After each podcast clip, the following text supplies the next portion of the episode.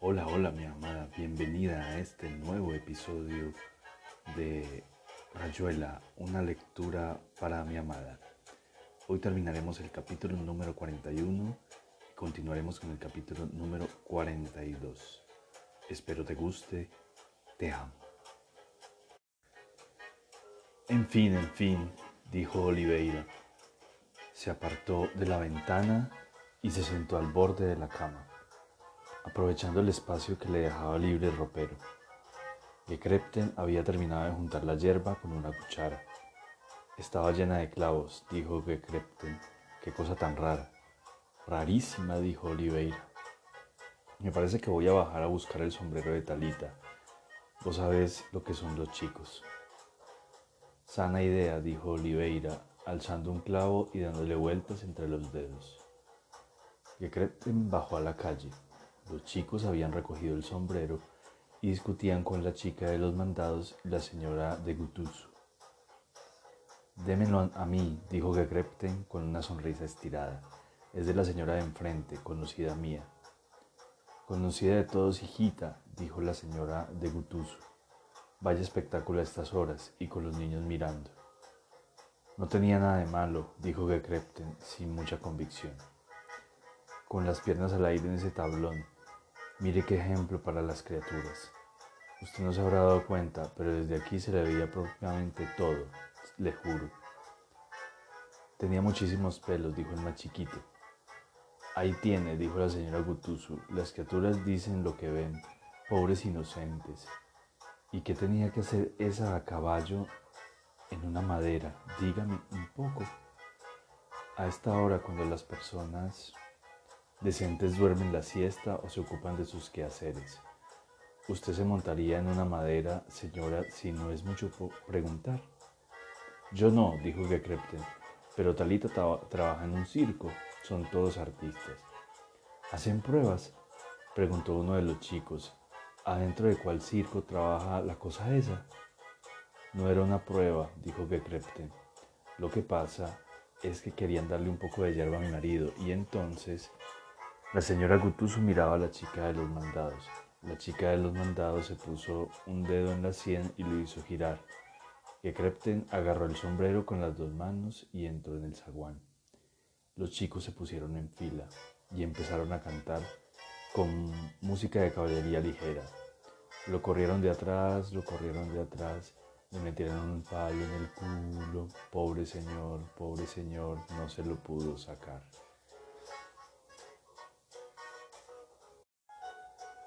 Capítulo 42 Il mio supplizio è quando non mi credo in armonia. Ungaretti y fiumi. El trabajo consiste en impedir que los chicos se cuelen por debajo de la carpa, dar una mano si pasa algo con los animales, ayudar al proyeccionista, redactar avisos y carteles llamativos, ocuparse de la condigna impresión entenderse con la policía, señalar al director toda anomalía digna de mención, ayudar al señor Manuel Traveler en la parte administrativa, ayudar a la señora Atalia Donossi de Traveler en la taquilla, llegado el caso, etc. Oh corazón mío, no te levantes para testimoniar en contra de mí. Libro de los muertos o inscripción en un escarabajo. Entretanto, había muerto en Europa a los 33 años de edad Dino Lipati. Del trabajo y de Dino Lipati fueron hablando hasta la esquina, porque a Talita le parecía que también era bueno acumular pruebas tangibles de la inexistencia de Dios o por lo menos de su incurable frivolidad. Les había propuesto comprar inmediatamente un disco de Lipati o entrar en lo de Don Crespo para escucharlo. Pero Travel y Oliveira querían tomarse una cerveza en el café de la esquina y hablar del circo. Ahora que eran colegas y estaban satisfechísimos. A Oliveira no se le escapaba que Traveler había tenido que hacer un esfuerzo heroico para convencer al Dire y que lo había convencido más por casualidad que por otra cosa. Ya habían decidido que Oliveira le regalaría a Gekrepten dos de los tres cortes de Casimir que le quedaban por vender, y que con el tercero Talita haría un traje, un traje sastre. Cuestión de festejar el nombramiento. Traveler pidió en consecuencia las cervezas mientras Talita se iba a preparar el almuerzo. Era lunes, día de descanso. El martes habría función a las 7 y a las 9 con presentación de cuatro osos, cuatro, eh, del malabarista recién desembarcado de Colombo y por supuesto del gato calculista. Para empezar el trabajo de Oliveira sería más bien de puro cebo hasta hacerse la mano. De paso se veía la función que no era peor que otras. Todo iba muy bien. Todo iba tan bien que Traveler bajó los ojos y se puso a tamborilear en la mesa. El mozo que los conocía mucho se acercó para discutir sobre Ferrocarril Oeste y Oliveira apostó 10 pesos a la mano de Chacarita Juniors, marcando un compás de baguala con los dedos. Traveler se decía que todo estaba perfectamente bien así y que no había otra salida, mientras Oliveira acababa con los parlamentos ratificatorios de la apuesta y se bebía su cerveza. Le había dado esa mañana por pensar en frases egipcias, en Tot, significativamente dios de la magia e inventor del lenguaje. Discutieron un rato, si no sería una falacia estar discutiendo un rato. Dado que el lenguaje, por más lunfardo que lo hablara, participaba quizá de una estructura mántica nada tranquilizadora. Concluyeron que el doble ministerio de, de era al fin y al cabo una manifiesta garantía de coherencia entre la realidad o la irrealidad. Los alegró dejar bastante resuelto el siempre desagradable problema del correlato objetivo. Magia o mundo tangible. Había un dios egipcio que armonizaba verbalmente los sujetos y los objetos. Todo iba realmente bien. Capítulo 43 en el circo se estaba perfectamente. Una estafa de lentejuelas y música rabiosa. Un gato calculista que reaccionaba a la previa y secreta pulverización con valeriana de ciertos números de cartón. Mientras señoras conmovidas mostraban a su prole tan elocuente ejemplo de evolución darwiniana. Cuando Oliveira la primera noche se asomó la pista aún vacía y miró hacia arriba al orificio en lo más alto de la carpa roja, ese escape hacia un quizá contacto, ese centro, ese ojo como un puente del suelo al espacio liberado. Dejó de reírse y pensó que a lo mejor otro hubiera ascendido con toda naturalidad por el mástil más próximo al ojo de arriba, y que ese otro no era él que fumaba mirando el agujero en lo alto, ese otro no era él que se quedaba abajo fumando en plena gritería del circo. Una de esas primeras noches comprendió por qué Traveler le había conseguido el empleo. Talita se lo dijo sin rodeos mientras contaban dinero en la pieza de ladrillos que servía de banco y administración al circo. Oliveira ya lo sabía, pero de otra manera, y fue necesario que Talita se lo dijese desde su punto de vista para que de las dos cosas naciera como un tiempo nuevo, un presente en el que de pronto se sentía metido y obligado. Quiso protestar, decir que eran invenciones de Traveler. Quiso sentirse una vez más, una vez más fuera del tiempo de los otros. Él, que se moría por acceder, por inmiscuirse, por ser. Pero al mismo tiempo comprendió que era cierto, que de una manera u otra había transgredido el mundo de Talita y Traveler, sin actos, sin intenciones siquiera, nada más que cediendo a un capricho nostálgico entre una palabra y otra talita, de talita vio dibujarse la línea mezquina del cerro. Oyó la ridícula frase lusitana que inventaba sin saberlo un futuro de frigoríficos y caña quemada. Le soltó la risa en la cara a Talita, como esa misma mañana al espejo, al espejo mientras estaba por cepillarse los dientes. Talita ató con un hilo de coser un fajo de billetes de 10 pesos y mecánicamente se pusieron a contar el resto. ¿Qué querés? dijo Talita. Yo creo que Manu tiene razón. Claro que tiene, dijo Oliveira. Pero lo mismo es idiota y vos lo sabés de sobra. De sobra no, lo sé. o mejor lo supe cuando estaba a caballo en el tablón. Ustedes sí lo saben de sobra. Yo estoy en el medio como esa parte de la balanza que nunca sé cómo se llama. Sos nuestra ninfa Egeira, nuestro puente mediúnico. Ahora que lo pienso, cuando vos estás presente, Manu y yo caemos en una especie de trance. Hasta Gekrepten se percata y me lo ha dicho empleando precisamente ese vistoso verbo. Puede ser, dijo Talita, anotando las entradas.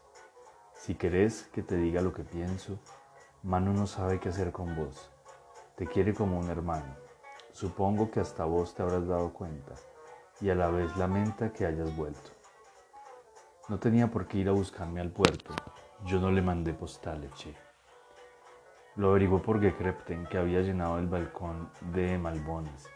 Gekrepten lo supo por el, por el ministerio. Un proceso diabólico, dijo Oliveira. Cuando me enteré de que Gekrepten se había informado por vía diplomática, comprendí que lo único que me quedaba era permitirle que se tirara en mis brazos como una ternera loca. Vos date cuenta qué abnegación, qué penelopismo exacerbado. Si no te gusta hablar de esto, dijo Talita mirando al suelo, podemos cerrar la caja e irlo a buscar a mano. Me gusta muchísimo, pero esas complicaciones de tu marido me crean incómodos problemas de conciencia. Y eso para mí, en una palabra, no entiendo por qué vos misma no resolves el problema. Bueno, dijo Talita mirándolo sosegada. Me parece que la otra tarde cualquiera que no sea un estúpido se habrá dado cuenta. Por supuesto, pero ahí lo tenés a mano. Al día siguiente se viene a verlo al dire y me consigue el trabajo. Justamente cuando yo me enjugaba las lágrimas con un corte de género antes de salir a venderlo. Mano es bueno, dijo Talita. No podrás saber nunca lo bueno que es. Rara bondad, dijo Oliveira, dejando de lado eso que yo no podré saberlo nunca, que al fin y al cabo debe de ser cierto. Permitíme insinuarte que a lo mejor Manu quiere jugar con fuego. Es un juego de circo, bien mirado. Y vos, dijo Oliveira apuntándole con el dedo, tenés cómplices. ¿Cómplices? Sí, cómplices. Yo el primero y alguien que no está aquí.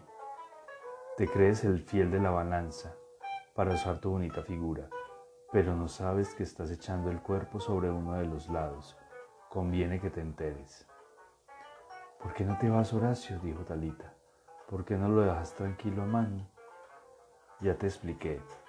Iba a salir a vender los cortes y ese bruto me consigue el trabajo. Comprendé que no le voy a hacer un feo, sería mucho peor. Sospecharía cualquier idiotez. Y así entonces vos te, vos te quedás aquí y Manu duerme mal. Dale, Ecuanil, vieja. Talita ató los billetes de cinco pesos. A la hora del gato calculista se asomaban siempre a verlo trabajar porque ese animal era absolutamente inexplicable. Ya dos veces había resuelto una multiplicación antes de que funcionara el truco de la valeriana. Traveler estaba estupefacto y pedía a los íntimos que lo vigilaran. Pero esa noche el gato estaba hecho un estúpido. Apenas si le salían las sumas hasta 25. Era trágico. Fumando en uno de los accesos a la pista, Traveler y Oliveira decidieron que probablemente el gato necesitaba alimentos fosfatados. Habría que hablarle al dire. Los dos payasos, que odiaban al gato sin que se supiera bien por qué, bailaban alrededor del estrado donde el felino se atusaba los bigotes bajo una luz de mercurio. A la tercera vuelta que dieron, entonando una canción rusa, el gato sacó las uñas y se tiró a la cara del más viejo. Como de costumbre, el público aplaudía locamente el número. En el carro de Bonetti, padre e hijo payasos, el director recuperaba el gato y les ponía una doble multa por provocación. Era una noche rara, mirando a lo alto como le daba siempre por hacer a esa hora. Oliveira veía a Sirio en mitad del agujero negro y especulaba sobre los tres días en que el mundo estaba abierto cuando los manes ascienden y hay puente del hombre al agujero en lo alto. puente del hombre al hombre, porque ¿quién, ¿quién trepa hasta el agujero si no es para querer bajar cambiado y encontrarse otra vez, pero de otra manera, con su raza? El 24 de agosto era uno de los tres días en que el mundo se abría. Claro, que ¿para qué pensar tanto en eso si estaban apenas en febrero? Oliveira no se acordaba de los otros dos días. Era curioso recordar solo una fecha sobre tres. ¿Por qué precisamente esa? Quizá porque era un octosílabo. La memoria tiene esos juegos. Pero a lo mejor entonces la verdad era un alejandrino o un endecasílabo. Quizá los ritmos, una vez más, marcaban el acceso y escandían las etapas del camino. Otros tantos temas de tesis para cogotudos.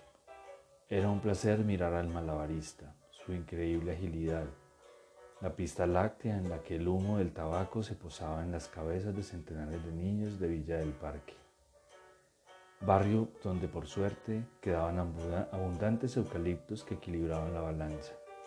Por citar otra vez ese instrumento de judicatura, esa casilla zodiacal. Capítulo 44 era cierto que Traveler dormía poco. En mitad de la noche suspiraba como si tuviera un peso sobre el pecho y se abrazaba a Talita, que lo recibía sin hablar, apretándose contra él para que la sintiera profundamente cerca. En la oscuridad se besaban en la nariz, en la boca, sobre los ojos, y Traveler acariciaba la mejilla de Talita con una mano que salía de entre las sábanas y volvía a esconderse, como si, hiciera mucho frío, aunque los dos estaban sudando. Después Traveler murmuraba cuatro o cinco cifras, vieja costumbre para volver a dormirse. Y Talita lo sentía aflojar los brazos, respirar hondo y aquietarse. De día andaba contento y silbaba tangos mientras se cebaba mate o leía. Pero Talita no podía cocinar sin que él se apareciera cuatro o cinco veces con pretextos diversos y hablara de cualquier cosa. Sobre todo del manicomio, ahora que las tratativas parecían bien encaminadas y el director se embalaba cada vez más con las perspectivas de comprar el loquero. A Talita le hacía poca gracia la idea del manicomio y Traveler lo sabía. Los dos le buscaban el lado humorístico prometiéndose espectáculos dignos de Samuel Beckett, despreciando de labios para afuera al pobre circo que completaba sus funciones en Villa del Parque y se preparaba a debutar en San Isidro. A veces Oliveira caía a tomar mate, aunque por lo general se quedaba en su pieza aprovechando que Gekrepten tenía que irse al empleo y él podía leer y fumar a gusto. Cuando otra vez les miraba los ojos un poco violeta de Talita, mientras la ayudaba a desplumar un pato, lujo quincenal que entusiasmaba a Talita, aficionada al pato en todas sus presentaciones culinarias, se decía que al fin y al cabo las cosas no estaban tan mal como estaban y hasta prefería que Horacio se arrimara a compartir unos mates, porque entonces empezaban inmediatamente a jugar un juego cifrado que apenas comprendían, pero que había que jugar para que el tiempo pasara y los tres se sintieran dignos los unos de los otros. También leían, porque de una juventud coincidentemente socialista y un poco teosófica, por el lado de Traveler, los tres amaban cada uno a su manera la lectura comentada, las polémicas por el gusto hispano-argentino de querer convencer y no aceptar jamás la opinión contraria, y las posibilidades innegables de reírse como locos y sentirse por encima de la humanidad doliente, sobre pretexto de ayudarla a salir de su miedosa situación contemporánea. Pero era cierto que Traveler dormía mal, Talita se lo repetía retóricamente mientras lo miraba afeitarse iluminado por el sol de la mañana. Una pasada, otra. Traveler en camiseta y pantalón de pijamas silbaba prolongadamente la gallola y después proclamaba a gritos: Música, melancólico alimento para los que vivimos de amor. Y dándose vuelta miraba agresivo a Talita que ese día desplumaba el pato y era muy feliz porque los canutos salían que era un encanto, y el pato tenía un aire benigno, poco frecuente en esos cadáveres rencorosos, con los ojitos entreabiertos y una raja imperceptible como de luz entre los párpados. Animales desdichados. ¿Por qué dormís tan mal, mano? Música a mí. Yo mal. Directamente no duermo, amor mío. Me paso la noche meditando el Liber Penitentialis, edición Macrobius Vasca, que le saqué el otro día al doctor Feta, aprovechando un descuido de su hermana. Por cierto, que se lo voy a devolver. Debe costar miles de mangos. Un Liber Penitentialis, date cuenta. ¿Y qué es eso? Dijo Talita que ahora comprendía ciertos escamoteos y un cajón con doble llave. Vos me escondes tus lecturas, es la primera vez que ocurre desde que nos casamos. Ahí está, puedes mirarlo todo lo que se te dé la gana, pero siempre que primero te laves las manos. Lo escondo porque es valioso y vos andas siempre con raspas de zanahoria y cosas así en los dedos. Sos tan doméstica que arruinarás cualquier incunable. No me importa tu libro, dijo Talita ofendida. Vení a cortarle la cabeza, no me gusta aunque esté muerto. Con la navaja, propuso Traveler. Le va a dar un aire truculento al asunto. Además, siempre es bueno ejercitarse. Uno nunca sabe. No, con este cuchillo que está afilado. Con la navaja. No, con este cuchillo. Traveler se acercó navaja en mano al pato y le hizo volar la cabeza. Anda aprendiendo, dijo. Si nos toca ocuparnos del manicomio, conviene acumular experiencia, tipo doble asesinato de la calle de la morgue. ¿Se matan así los locos? No, vieja, pero de cuando en cuando se tiran el lance, lo mismo que los cuervos, si me permitís la mala comparación. Es vulgar, admitió Talita organizando el pato en una especie de paralepípedo sujeto con violín blanco. En cuanto a que no duermo bien, dijo Traveler limpiando la navaja en un papel higiénico, vos sabes perfectamente de qué se trata. Pongamos que sí, pero vos también sabes que no hay problema. Los problemas, dijo Traveler, son como los calentadores primos, todo está muy bien hasta que revientan. Yo te diría que en este mundo hay problemas teleológicos. Parece que no existen, como en este momento. Y lo que ocurre es que el reloj de la bomba marca las 12 del día de mañana. Tic-tac, tic-tac, todo va bien. Tic-tac. Lo malo, dijo Talita, es que el encargado de darle cuerda al reloj sos vos mismo. Mi mano, ratita, está bien marcada para las 12 de mañana. Entre tanto, vivamos y dejemos vivir. Talita juntó el pato con manteca, lo que era un espectáculo denigrante. ¿Tenés algo que reprocharme? dijo como si le hablara al palmípedo. Absolutamente nada en este momento, dijo Traveler. Mañana a las doce veremos, para prolongar la imagen hasta su desenlace cenital. ¿Cómo te pareces a Horacio? dijo Talita. Es increíble cómo te pareces. Tic-tac, dijo Traveler buscando los cigarrillos. Tic-tac, tic-tac. Sí, te pareces insistió Talita, soltando el pato que se estrelló en el suelo con un ruido fofo que daba asco. Él también hubiera dicho tic-tac, él también hubiera hablado con figuras todo el tiempo. Pero es que me van a dejar tranquila. Te digo a propósito que te pareces a él, para que de una vez por todas nos dejemos de absurdos. No puede ser que todo cambie así con la vuelta de Horacio. Anoche se lo dije, ya no puedo más. Ustedes están jugando conmigo. Es como un partido de tenis. Me golpean de los dos lados. No hay derecho, mano, no hay derecho. Traveler la tomó en sus brazos aunque Talita se resistía. Y después de poner un pie encima del pato y dar un resbalón que casi los manda al suelo, consiguió dominarla y besarle la punta de la nariz. A lo mejor no hay bomba para vos, ratita, dijo, sonriéndole con una expresión que aflojó a Talita le hizo buscar una postura más cómoda entre sus brazos. Mira, no es que yo ande buscando que me caiga un refusilio en la cabeza, pero siento que no debo defenderme con un pararrayos, que tengo que salir con la cabeza al aire hasta que sean las 12 de algún día. Solamente después de esa hora, de ese día, me voy a sentir otra vez el mismo. No es por Horacio, amor, no es solamente por Horacio, aunque él haya llegado como una especie de mensajero. A lo mejor si no hubiese llegado me habría ocurrido otra cosa parecida. Habría leído algún libro desencadenador o me habría enamorado de otra mujer. Esos pliegues de la vida, ¿comprendes? Esas inesperadas, inesperadas demostraciones de algo que uno se había sospechado y que de golpe ponen todo en crisis. Tendrías que comprender. Pero es que vos crees realmente que Él me busca y que yo... Él no te busca en absoluto, dijo Traveler, soltándolo. A Horacio vos le importas un pito. No te ofendas.